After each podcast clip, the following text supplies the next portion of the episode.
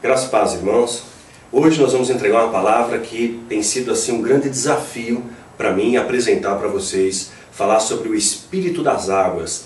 E esse desafio consiste em estabelecer uma linha, né, entre o que vai edificar e o que pode causar um dano para você.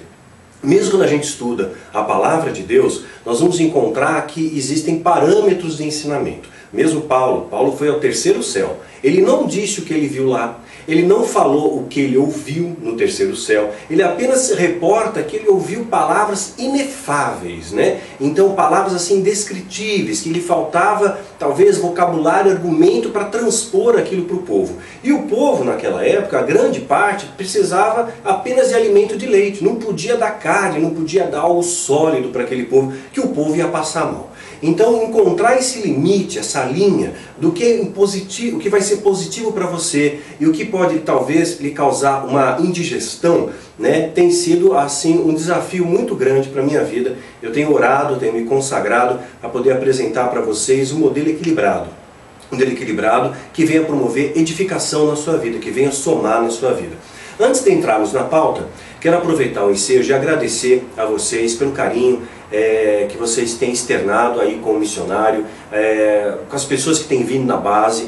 Hoje é dia 8 de junho, ontem, dia 7, sábado, nós tivemos um seminário de escatologia na base. Foi muito abençoado, é, vieram muitas pessoas de outros estados, né, que muito me honra, que é uma grande laura para mim receber a cada um de vocês.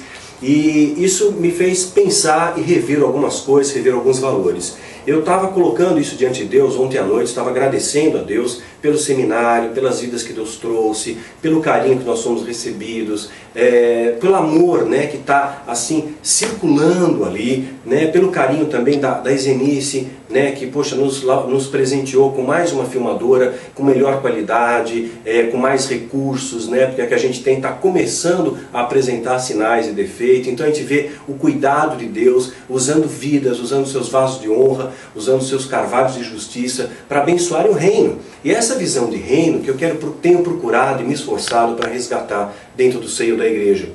Então, fica aqui apresentada uma proposta para vocês. Hoje a base não existe mais, infelizmente não existe mais, pois dois anos lançando sementes ali não existe. Se você não sabe o que aconteceu, né, eu não vou repetir aqui, mas já está escrito, está registrado isso numa carta que eu postei no nosso site, né, danielmastral.com.br. Você clica ali, tem uma janelinha escrito Palavra do Missionário. Aí você vai na Palavra do Missionário, vai ter o texto, é, no final tem ali, veja a carta anterior. Aí você clica na anterior, já vai estar ali o texto que foi colocado, que foi intitulado como Desfibrilando.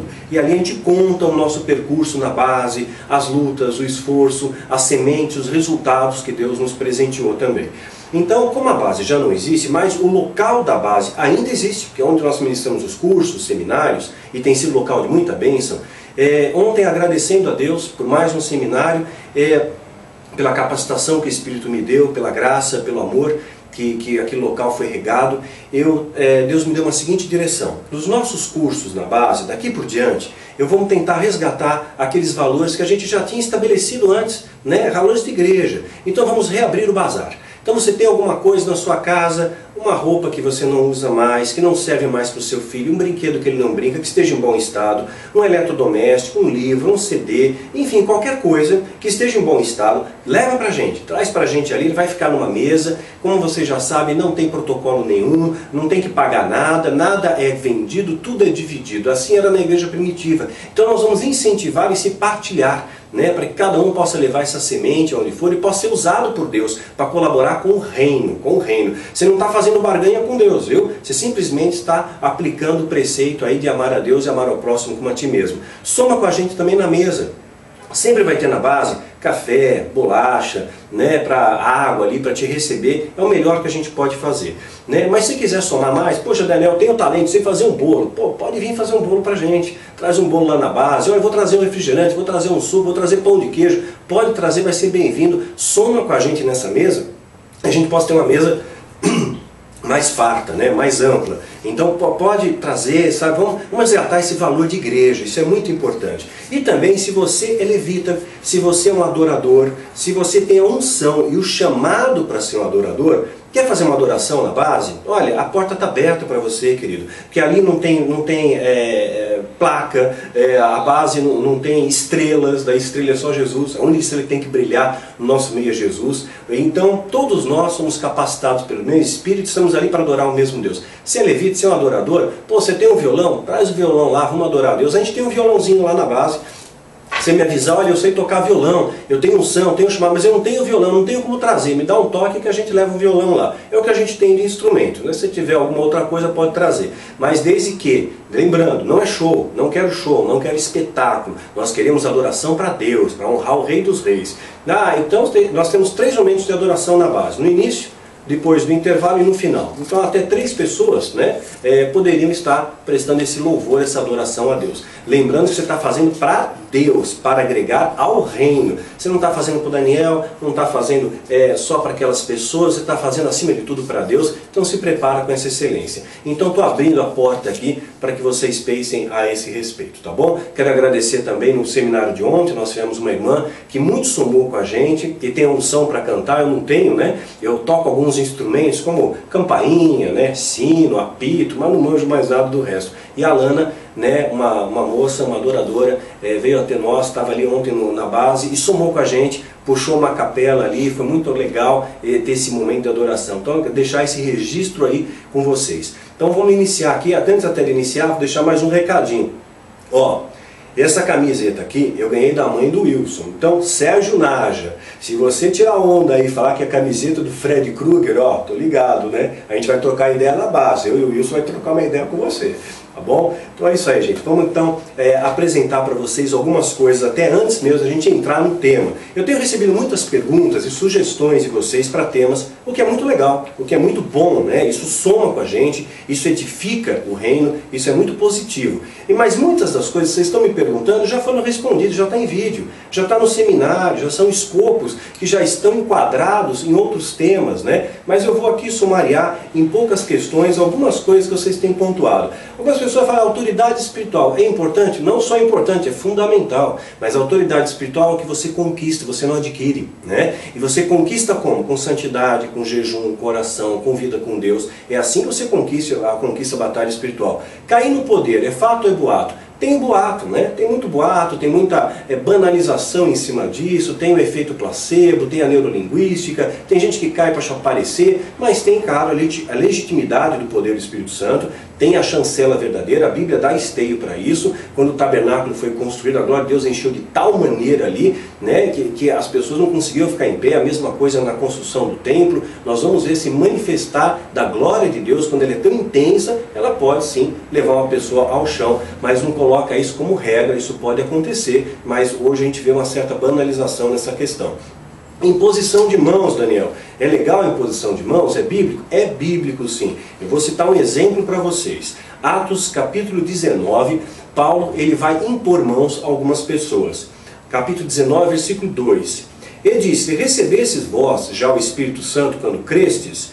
E eles disseram, nós nem ainda ouvimos que haja um Espírito Santo. Lembra bem, eles já creram em alguma coisa, mas eles não receberam ainda o Espírito Santo. Eles estão falando aqui de Jesus, da crença em Jesus. Perguntou-lhes então, em que sois batizados então? E eles disseram, no batismo de João.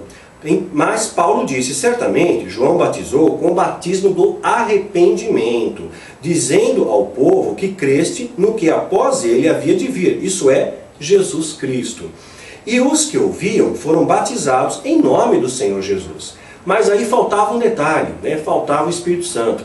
E impondo-lhe Paulo as mãos, veio sobre eles o Espírito Santo, e falavam em línguas e profetizavam, e eles eram ao todo uns doze homens. Então Paulo impôs as mãos. Paulo, a mesma coisa, nós vamos ver no, no escopo na, na, de, de, Pedro, quando ele vai ter um encontro com Simão Mágico, ele estava indo naquela cidade para que as pessoas recebessem o Espírito Santo. Filipe já tinha ido antes, estava anunciando o Evangelho e tudo mais. Quando chega Paulo ali, ele vai impor as mãos e as pessoas vão receber o poder do Espírito Santo. Isso chama a atenção de Simão Mágico, um assunto que a gente vai falar melhor num tema chamado controle de mentes. Né? A gente esquadrinha melhor essa questão aí. Então a imposição de mãos é bíblica, mas não deixa isso ser leviano. né? Não deixa para alguém te ungir, usar unção com óleo ou imposição de mãos, essa pessoa tem que ser uma pessoa separada. Para te ungir, a pessoa tem que ser ungido. Para impor as mãos, essa pessoa tem que ser alguém consagrado. Então não, não aceita imposição de mãos de qualquer um, porque em vez de você receber bem, você pode receber maldição.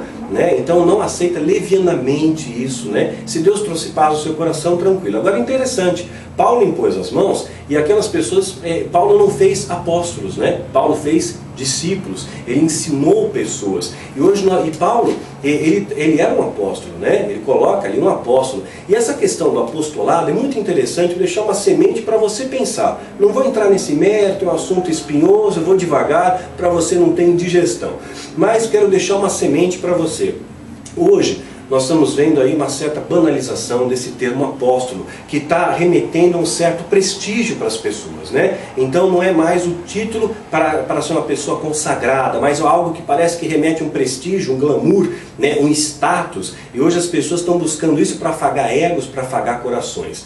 Então a gente tem que pontuar muito bem essa questão. Jesus ele escolheu 12 apóstolos, mas ele tinha um grupo de discípulos também. Né? Ele tinha 70 discípulos que ele enviou aqueles discípulos. Né? E os discípulos eles tinham o mesmo poder dos apóstolos, no, no sentido é, linear da coisa. Eles expulsavam demônios, eles anunciavam o evangelho, eles curavam os enfermos, eles estavam ali dentro da mesma, digamos, quase que a mesma missão. Só que os apóstolos estão escolhidos por, por, por Jesus por um, por um contexto mais específico ainda foi derramado a eles algo de especial. Mas ele tinha os discípulos também, que também faziam, desempenhavam o papel de evangelismo, de expandir o reino.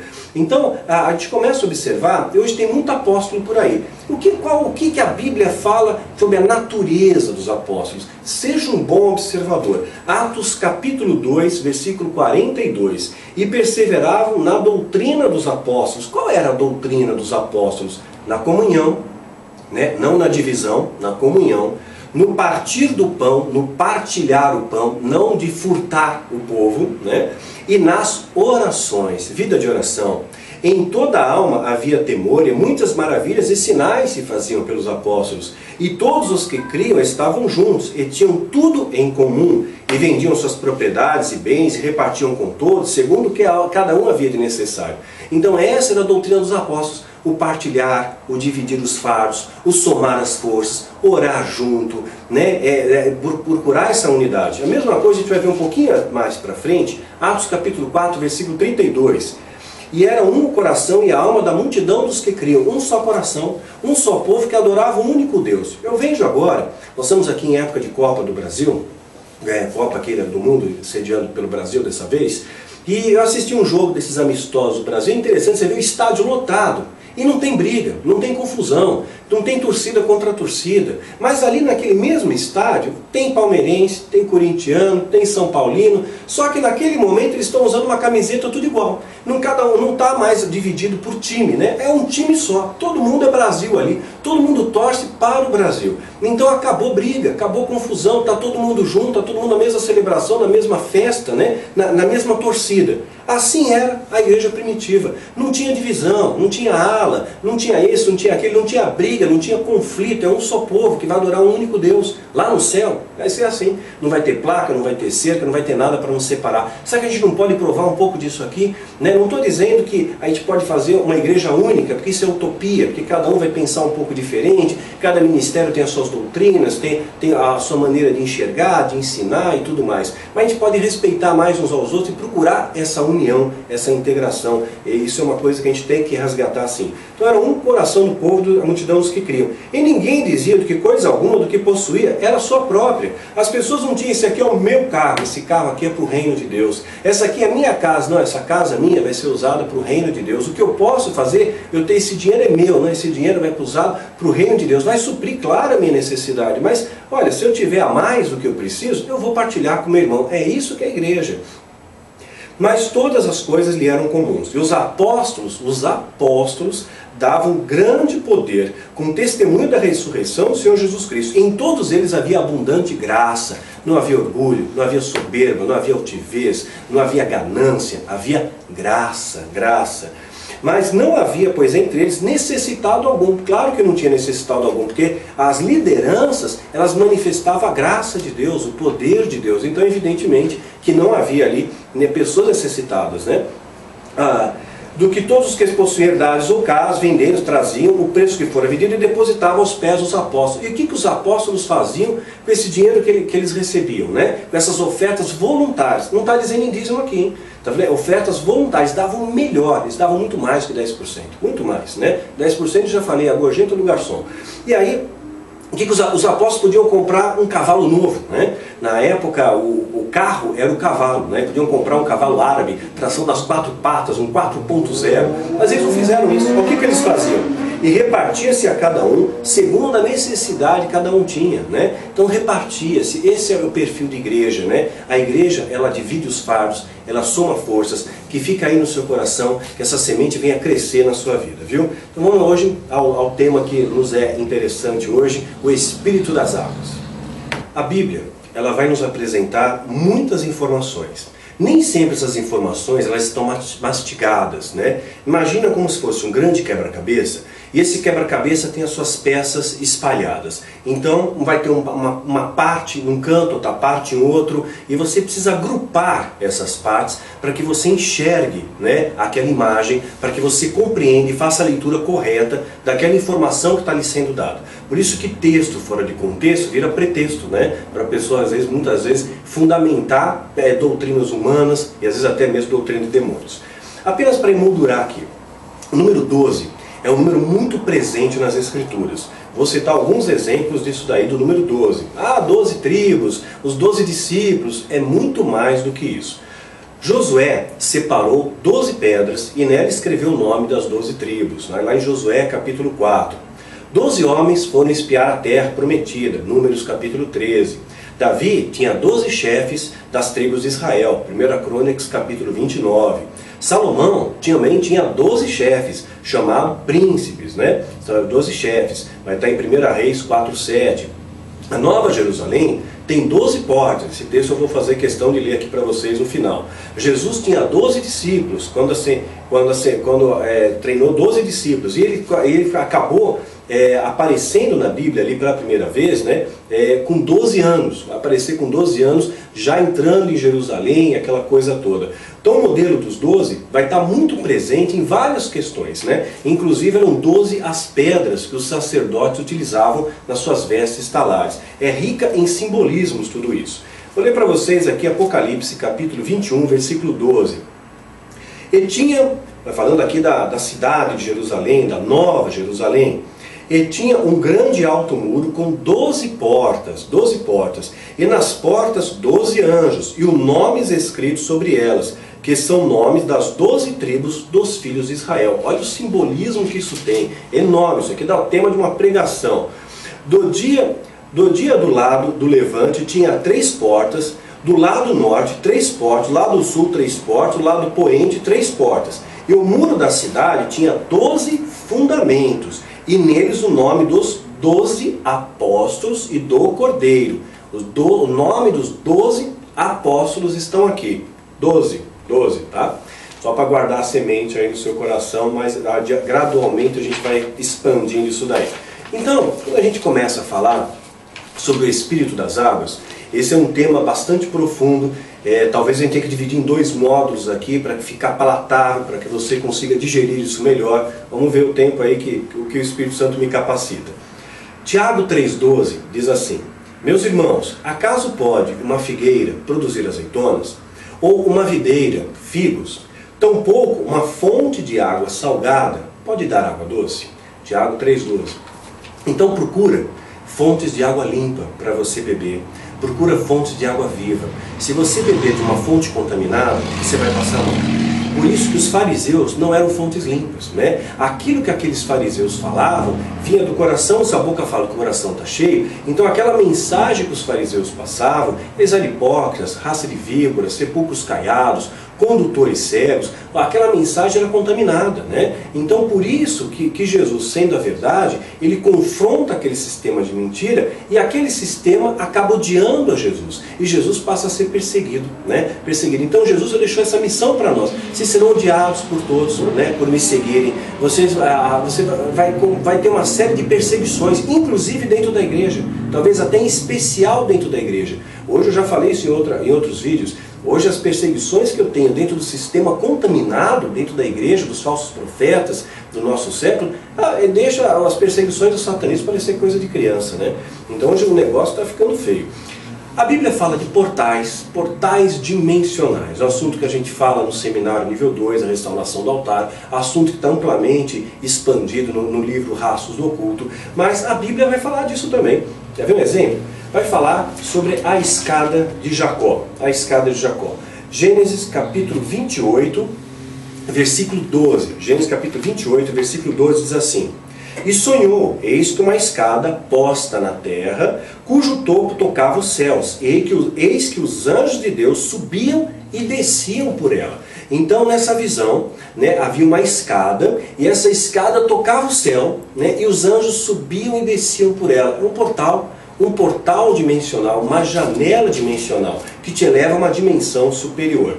Também um pouco mais adiante, no versículo 17, vai estar escrito: E temeu e disse: Quão terrível é esse lugar! E não é outro lugar senão a casa de Deus. E esta é a porta dos céus. É a porta dos céus. Era exatamente isso. Havia ali uma porta, um portal dimensional. Aonde está esse portal dimensional? Qual localização? Ali nós estamos falando de uma região chamada Betel. Essa região chamada Betel foi aquela localização onde Jacó recebeu o nome de Israel, que ele lutou com Deus ali, perseverou, né? A sua perseverança, a sua tenacidade, a sua determinação trouxe vitória. Mudou o nome dele, mudou o andar, mudou o caminhar e forjou uma nova pessoa ali.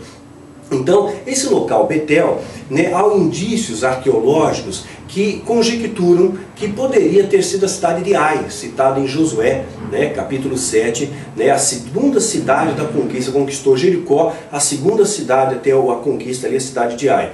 Essa cidade de Ai, Segundo alguns historiadores, ela anteriormente de ter esse nome, ela tinha o nome de Luz. Né? Ela ficava aproximadamente 18 quilômetros de Jerusalém. Esse aí seria o local geográfico, ali 18 quilômetros de Jerusalém. Interessante que você está vendo essas localizações próximas à cidade santa, à cidade de Jerusalém. Inclusive Jesus chegou a falar, não jure por Jerusalém, né? porque é cidade sagrada, né? fala da Jerusalém celestial. Então há uma conotação muito especial ali com Jerusalém, com Israel. Né? Há uma porta, há uma passagem ali por onde entram os anjos.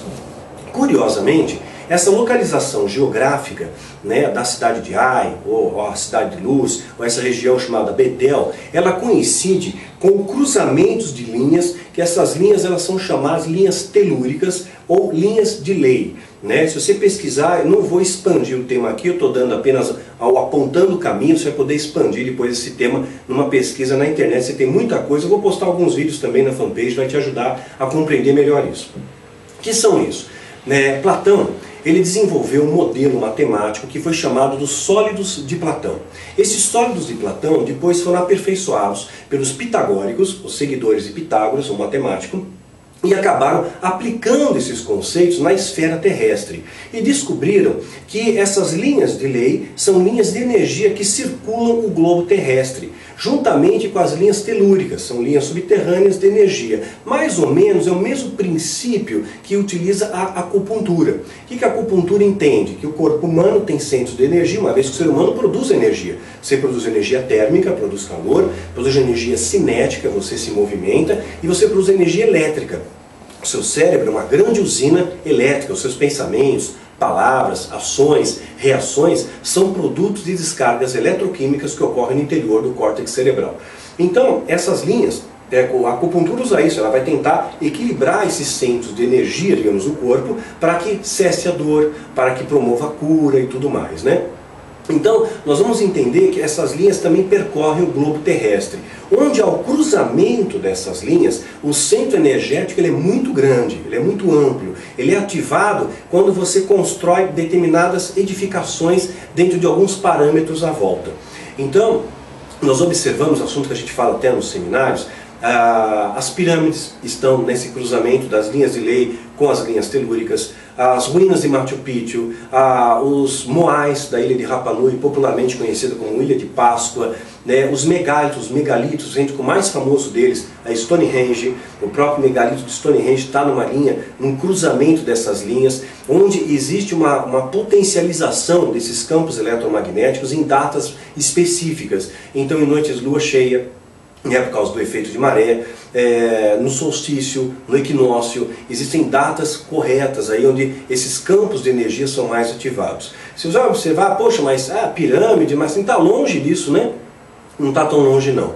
Esses cruzamentos dessas linhas telúricas e linhas de lei, elas também ocorrem muitas vezes nos centros geodésicos de alguns locais. No centro geodésico, o que, que é isso?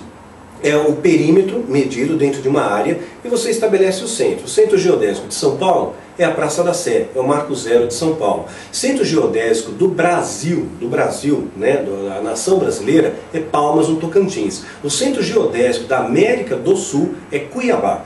Né? Então, nesses pontos, existem também cruzamentos dessas linhas e também se há edificações, essas edificações muitas vezes são construídas pelos esotéricos, né, pelos místicos, muitas vezes por pessoas ligadas ao satanismo, que apresentam projetos arquitetônicos para canalizar, para agrupar essas energias e favorecer ela em, em alguns propósitos. Na época dos faraós, as pirâmides tinham o propósito de estabelecer uma carga de energia que pudesse ampliar ou potencializar os poderes de Faraó, dando a ele a clarividência, dando a ele é, poderes de telepatia e coisa e tal. Claro que nós entendemos que são demônios que estão drenando aquilo ali, são atuações demoníacas que estão atuando nesse local. Você observa, por exemplo, o nosso Congresso Nacional. Né?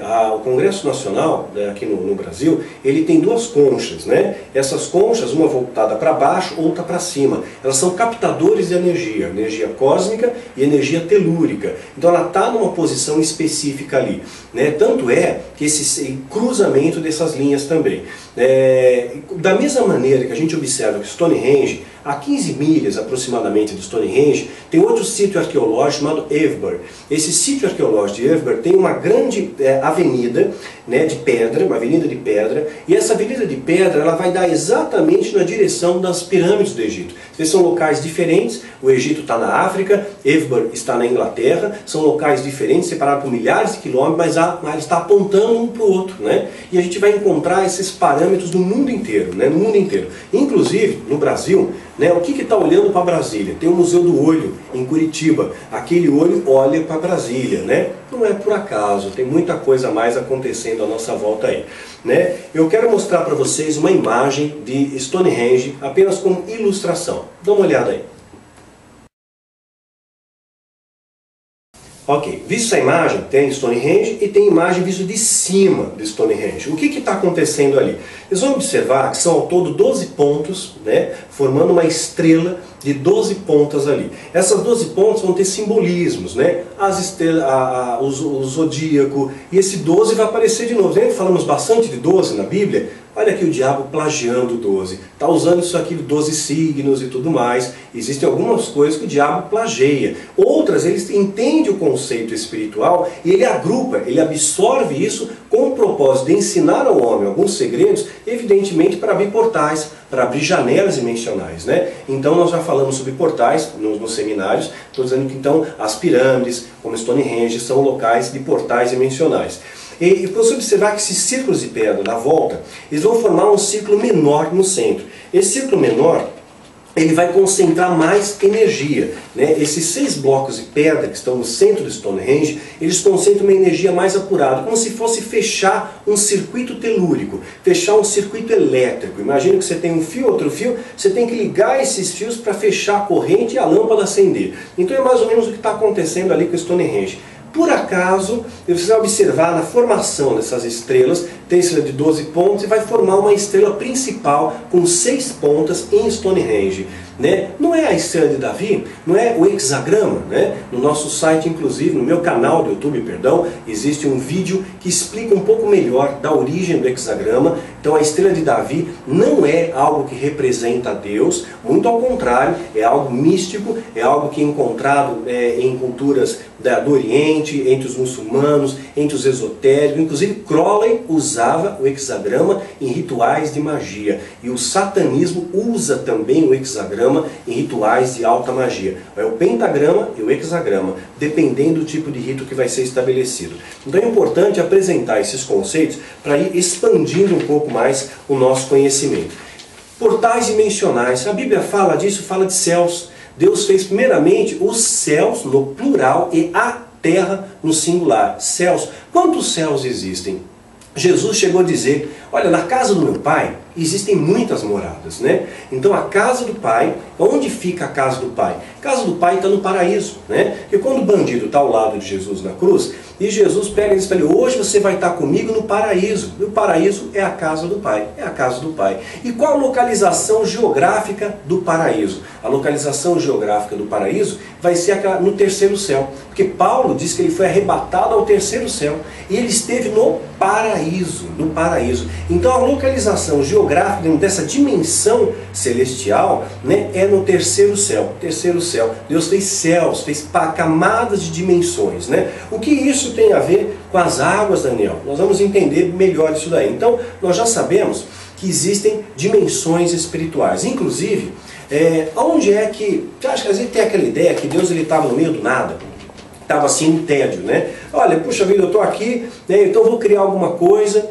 mas será que já não havia algo, né? Estou apresentando aqui uma possibilidade teológica, não estou fazendo afirmação porque eu não sei todas as coisas, né? Eu sei em parte, a Bíblia diz nós sabemos em parte, em parte conhecemos, em parte profetizamos. Seria muita pretensão minha dizer que eu sou o dono da verdade, que eu sei tudo. Não sei. Estou apresentando para vocês uma possibilidade, algo para que você medite, para que você venha refletir e que venha, claro, também trazer, corroborar com edificação para a sua vida.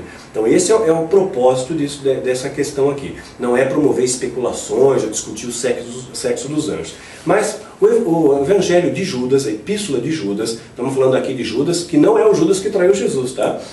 Judas, versículo 6. Por que versículo 6? Porque só tem um capítulo, tá?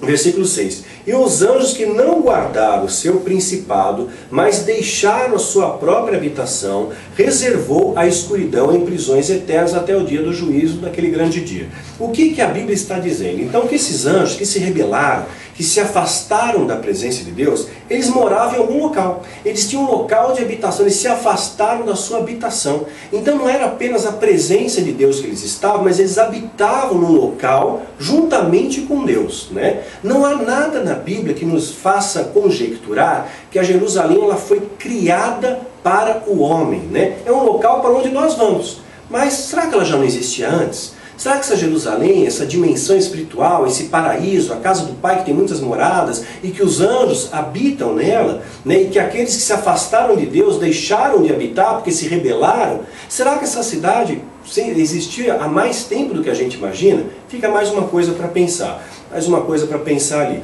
Então, existem essas dimensões espirituais aí. Então, entendendo essa questão das dimensões espirituais, vamos agora agregar isso, com, é, compilar isso com a questão das águas. Vamos por etapas. Água é fonte de vida. O ser humano não vive sem água. Você pode é, suportar é, viver sem comer por um período, mas sem água você morre muito mais rápido, né? Você desidrata rapidamente. E nós somos aproximadamente 70% de água. O nosso planeta Terra deveria se chamar, na verdade, planeta água, porque tem mais água do que terra. Né? Então a nossa, é 70% água no nosso planeta. Já foi encontrado no universo um conglomerado que equivale a 130 trilhões de vezes a mais do que existe em toda a água de todos os oceanos terrestres. Né? Então no universo também já foi encontrado muita água em forma de vapor. Ele é muito presente. Água é fonte de vida, Jesus é água viva. Nós vemos ali, a água ela trouxe livramento para o povo de Deus, quando o povo de Deus faz a travessia do Mar Vermelho. A água trouxe juízo de Deus através do dilúvio. A água traz cura, né? como citado em 2 Reis 5,10. Vai-te e lava-te sete vezes no Jordão, e a tua carne será restaurada. Né? Nós vamos ler também no Novo Testamento, no Evangelho de João, né, 9,7, Jesus dizendo, vai, lava-te no tanque de Siloé, né, para que houvesse a cura ali plena.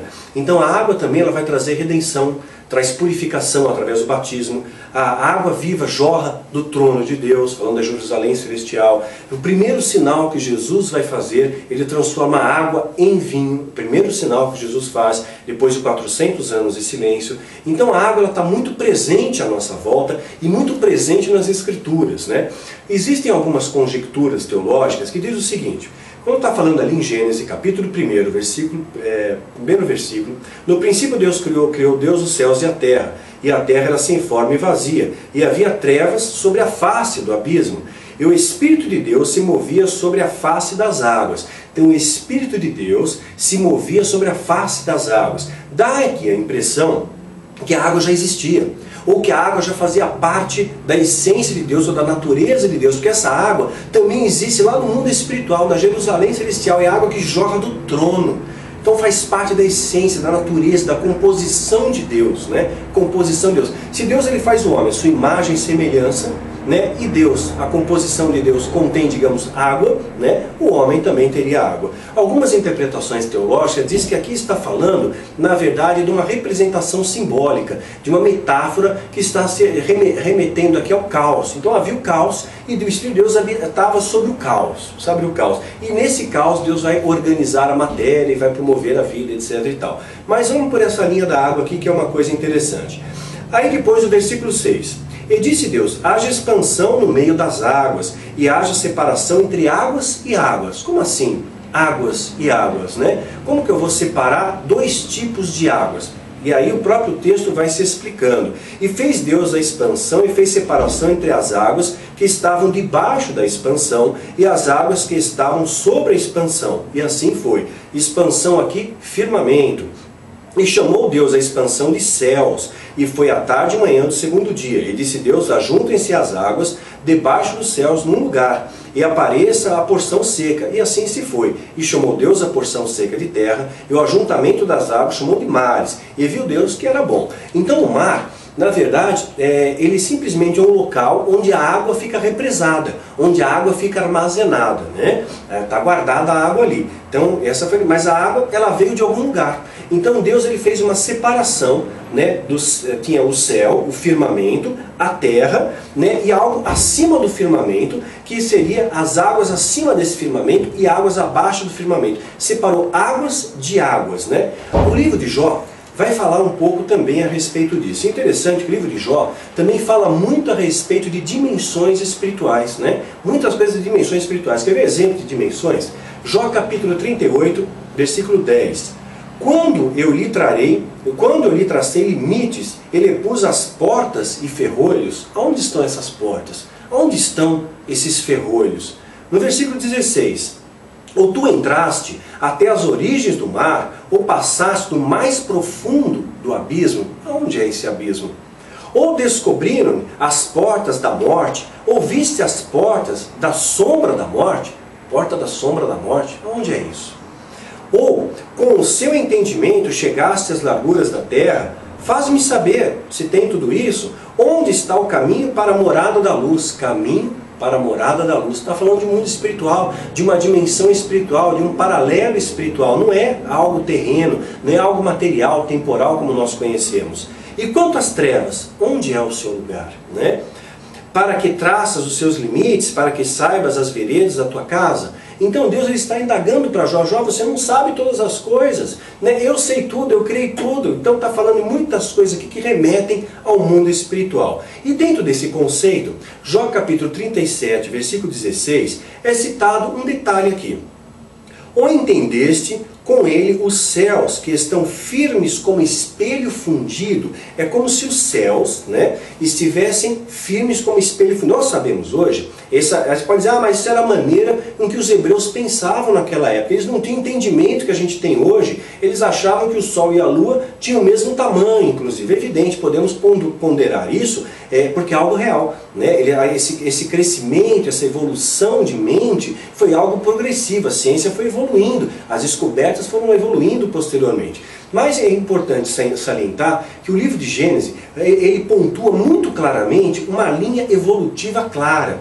Ou seja, veio a luz, veio as águas, para depois ver, ver as vegetações, para depois os animais. Ou seja, mesmo pela linha evolutiva, essa seria a lógica natural das coisas. E a possibilidade matemática dessa ordem ter sido acertada corretamente, ela é muito pequena. É, ela é quase que infinitesimal. Então há aqui uma expressão muito grande, narrada, registrada nas escrituras sagradas, de uma revelação divina, a revelação divina, incluindo aqui os seus mistérios, incluindo os seus mistérios. Nós não temos a pretensão de desvendar todos os mistérios, porque nós não sabemos todas as coisas. Deuteronômio 29, 29 diz que as coisas encobertas pertencem ao Senhor, as reveladas a nós. Então nem tudo nós vamos ter acesso. Muitas coisas vamos saber estiver na glória. Mas por essa linha teológica, por essa possibilidade, então o que que? O nosso universo, eu vi uma vez uma definição de universo, inclusive está definida por Einstein, dizendo que o nosso universo é finito porém indeterminado. Ele é finito dentro de um campo gravitacional. Existem hoje teorias de universos paralelos, né?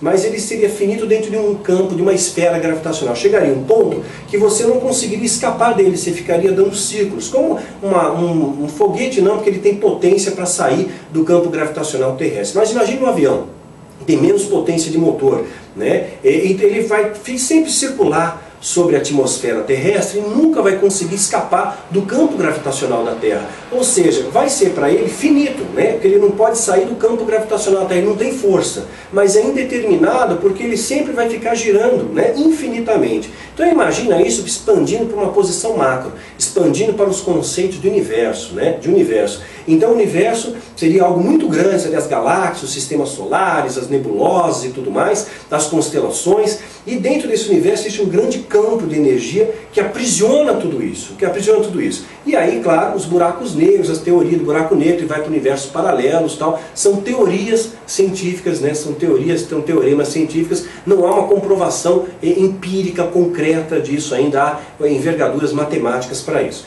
Então imagine que esse universo, né, segundo essa posição aqui, esse universo Deus fez e deixou aqui um lacre, né, firme como vidro, né? Ou seja, esse sistema, esse campo gravitacional, ele é forte, ele é poderoso e você não consegue escapar dele. Quando Deus ele faz separação de águas e águas, né, dá-nos a impressão que fora desse campo desse universo existe ali um grande oceano de águas. E Deus trouxe uma separação, deixou essas águas acima do firmamento, né, fora do campo gravitacional do universo que nós conhecemos, e separou essa outra porção para a Terra, para a Terra. É interessante também pontuar como é que aconteceu o dilúvio, né, que foi o juízo de Deus. O que, que aconteceu no dilúvio? Né? Gênesis capítulo 7, versículo 11.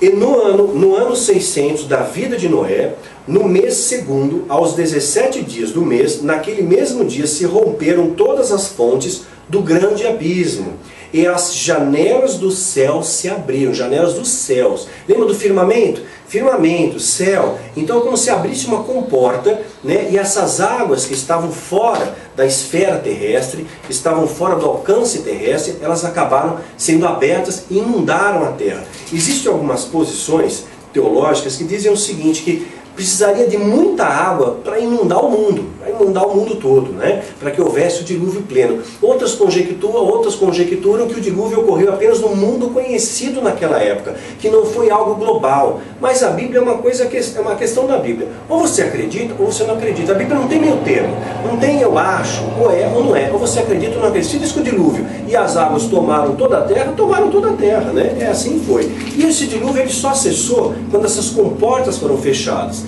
Gênesis capítulo 8, versículo 2. E cerraram-se também as fontes do abismo e as janelas dos céus, e a chuva dos céus deteve-se. Então, fecharam-se as fontes do abismo, fecharam-se as janelas do céu, essas comportas se fecharam, e aí sim essa chuva cessou. Então mostra ali alguma coisa, uma intervenção divina de Deus, algo sobrenatural, algo fora da nossa esfera natural, algo que nós não conseguimos explicar, mas Deus sabe todas as coisas, e a, essa movimentação de Deus fez com que aquele, tanto as águas inundassem o nosso planeta, quanto que as águas deixassem de inundar o nosso planeta. Né? Então essa, essa questão é muito interessante, mostraria esse modelo, né? água acima do universo, água abaixo do universo, especificamente no nosso planeta Terra. No universo tem água também, água em vapor. Nós vamos ver outros textos que vão trazer algumas referências para nós também. 2 Pedro, capítulo 3, de 5 a 6. 2 Pedro, capítulo 6, capítulo 3, de 5 a 6. Vou ler aqui para vocês. Eles voluntariamente ignoraram isto, e pela palavra de Deus, já desde a antiguidade, existiam os céus. Ou seja, os céus sempre existiram e a terra que foi tirada da água e do meio da água subsiste. A terra que foi tirada da água, da água, né? E no meio da água subsiste, no meio dessa bolha de água, digamos assim, seja esse universo, esse grande bolha de vácuo e água no meio da água, saindo para fora desse vácuo. Pelas pela, pelas quais coisas pereceu o mundo de então, coberto com as águas do dilúvio. Então, segundo a Pedro, capítulo 3, versículos 5 e 6, Pedro também descortina mais um mistério. Ele apresenta mais alguma coisa que Jesus contou para ele. Lembra que Jesus disse para os seus apóstolos? Falou, olha, o que eu conto para vocês ao pé do ouvido, que eu conto para vocês em segredo, baixinho aqui, conte depois aos telhados, revele às pessoas. Só que essa revelação ela teve que ser gradual, porque se passasse tudo de uma vez, o povo não entender. Então nós vamos encontrar fragmentos disso, fragmentos aqui e acolá, para nós compreendermos essa coisa macro. Apocalipse 14, 7 vai falar também outra, outra coisa interessante que vai nos mostrar. Apocalipse 14, 7 diz assim: Dizendo com grande voz: Temei a Deus e dai-lhe dai glória, porque é vinda a hora do juízo e adorai aquele que fez o céu, a terra, o mar e as fontes das águas. Não está escrito aqui que Deus fez as águas. Ele fez a fonte das águas, por onde a água é drenada, por onde a água é canalizada, né? por onde a água é represada. Fez o mar, né? onde o mar é contido, né? e a fonte das águas, onde direciona a água, onde a água é administrada. Nesse sentido. Mas não há nada que escrito, escrito na Bíblia que Deus criou essas águas, né? Essas águas, na verdade, sempre existiram, sempre, mesmo Apocalipse, quando fala que o mar já não existe na dimensão espiritual, né, falando da Jerusalém celestial, o mar como nós conhecemos, na realidade que nós conhecemos, né, dentro desse modelo de mar, ou seja, essa água contida dentro dessa questão. E falando de mar, o mar tem água salgada, né? A água do mar é salgada. E você sabia que o sal ele, ele, é muito importante para o seu sistema biológico funcionar. Eu não vou entrar nesse mérito, mas quem estuda medicina sabe de algo chamado bomba de sódio e potássio. Essa bomba de sódio e potássio gera energia para o corpo humano. Você precisa de sódio, né? você precisa de sal para promover energia, a energia cinética, elétrica, motora, né, térmica. Você precisa, todo ser vivo precisa dessa bomba de sódio e potássio e o mar é salgado. Né? A maior parte da, da, água que nós temos no planeta Terra é água salgada. A porção de água potável que nós temos, de água doce, é o suficiente para a manutenção da vida. Né? Para a manutenção da nossa vida, nós precisamos de água doce. Mas a maior parte da vida hoje, né, a vida marítima, está vivendo na água salgada. Na água salgada. E apenas mais um detalhe, apenas para a gente é, ter aqui como complemento. Há também algo que vale a pena ser citado aqui para vocês, é o livro do Masaru Emoto. Né? Esse japonês, Masaru Emoto, ele fez uma experiência muito interessante. Eu postei um pequeno vídeo na no nossa fanpage. Ele diz o seguinte: ele pegou é, água, né, que submetida a essa água algumas circunstâncias diferentes. Tá no interior do livro tem aqui a foto dos cristais da água. Então ele congela a água, é, coloca a água submetida a um heavy metal, uma música bem intensa depois coloca ela uma música clássica, né? depois congela e o cristal de gelo ele se forma de maneiras diferentes. A água, quando diante de uma palavra, diante de uma palavra, ódio, né, é uma palavra depreciativa, a água reage, como ela absorve energia. A água tem essa propriedade. Imagina uma casa que tem uma piscina, bate um sol forte o dia inteiro.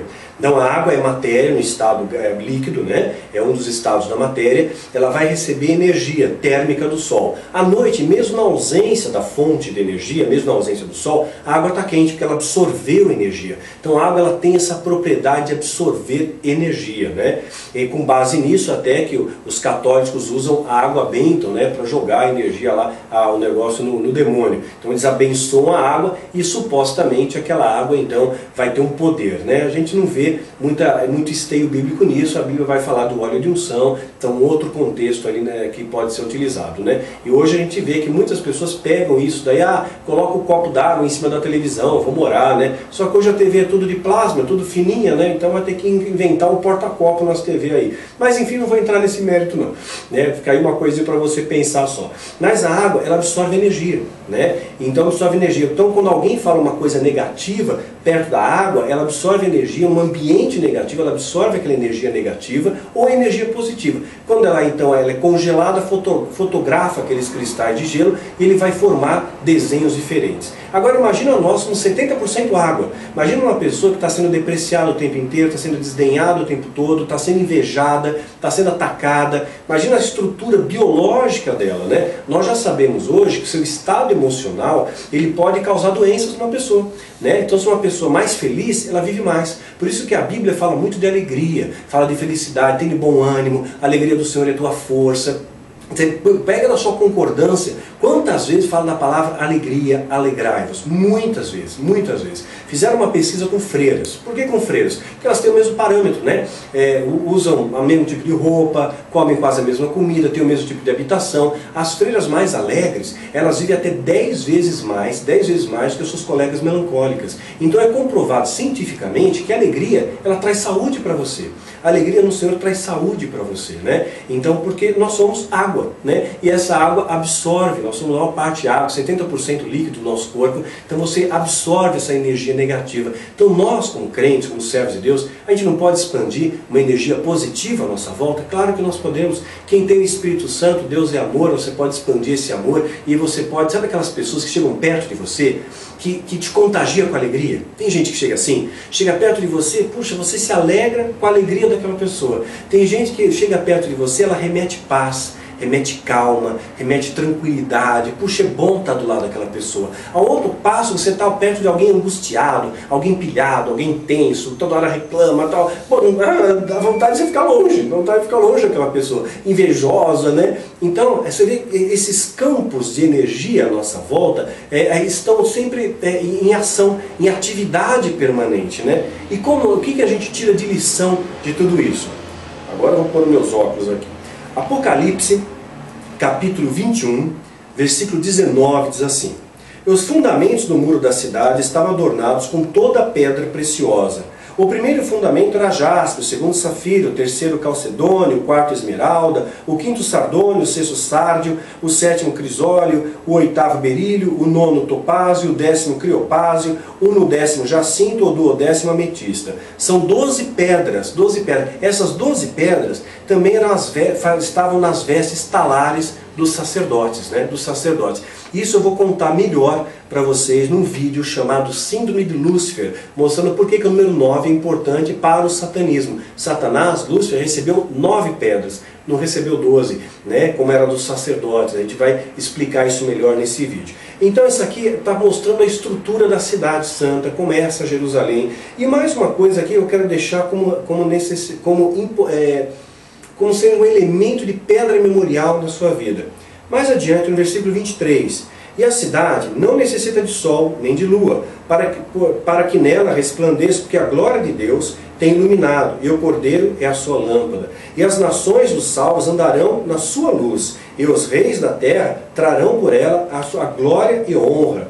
E as portas não se fecharão de dia, porque ali não haverá noite e nela trarão a glória e a honra das nações. Aqui fica uma pedra memorial para a sua vida, como tem sido para a minha vida. As, as portas não vão se fechar nunca.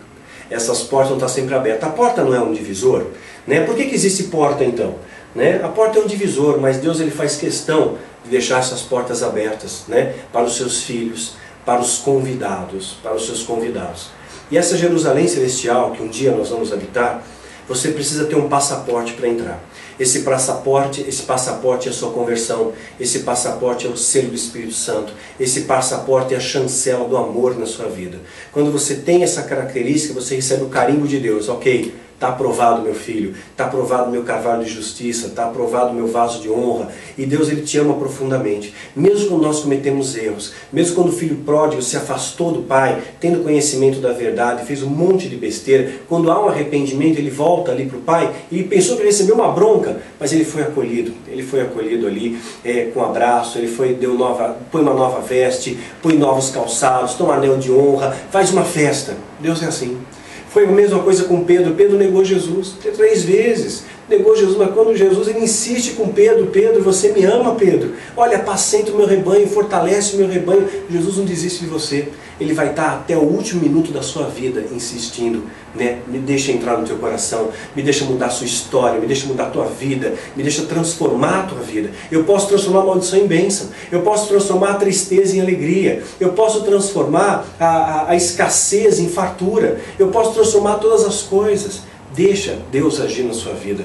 Não fica é, pensando no dia de amanhã, né? Basta cada dia o seu mal. Faça o melhor hoje, querido, porque talvez amanhã não, chegue para nós. A gente não sabe, né? Faça o melhor hoje. Então, é, pra, são as, as pessoas que vão entrar nessa cidade serão aqueles que vão ter a ousadia dos profetas. Vão ser aqueles que vão ter a humildade dos grandes diante de Deus. Vão ser aqueles que vão preservar os valores de Cristo. Jesus não incentivou a você e nem a mim a ter uma vida de orgulho, a ter uma vida de avareza, a ter uma vida de mesquinharia, a ter uma vida de, de soberba, a ter uma vida que só busca prosperidade, que só quer unção, só quer conquista, essa vida de interesse, essa vida de barganha. Jesus não fez isso. Jesus disse, busque em primeiro lugar o reino, porque é lá que nós vamos morar. Aqui, nosso tempo aqui na terra é muito curto, nós vamos ter eternidade para desfrutar. As suas escolhas daqui vão determinar a sua colheita. Que você faça as escolhas certas no seu dia a dia, que Deus ilumine os seus passos, que a palavra de Deus seja lâmpada para os seus pés, luz para o seu caminho. Volta para Jesus, você que está afastado, sabe? Você que está brincando com Deus, não brinca mais tem uma vida séria diante de Deus. Hoje a gente faz votos muito levianamente, né? A Bíblia diz que se faz um voto diante de Deus e você não cumpre, é melhor que você não tivesse feito aquele voto. A gente faz votos no casamento, vou amar minha esposa, respeitar, honrar, na doença, na tristeza, na pobreza, na riqueza. Aí, uma semana de casado já está xingando, já está batendo na esposa, já está traindo. Ah, mas eu não traio. É, mas você acessou o site pornográfico, né? traiu do mesmo jeito.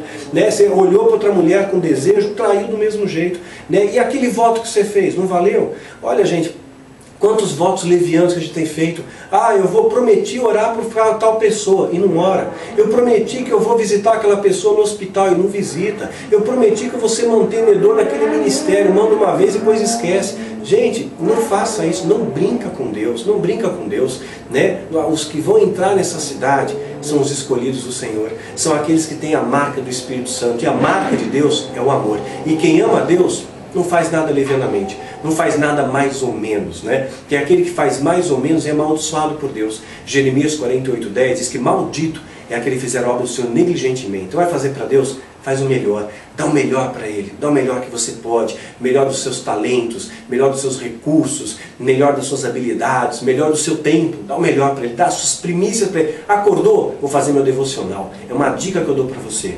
Né? A gente deixar para depois, deixar para amanhã, a gente não faz. A melhor coisa é fazer agora. Você acordou, separa 20 minutos e tem um momento de oração, tem um momento de, de, de consagração, um momento de leitura da palavra, de estudo. Levanta 20 minutos mais cedo, meu. Você consegue. Ah, não, tenta 15 minutos, faz um desafio.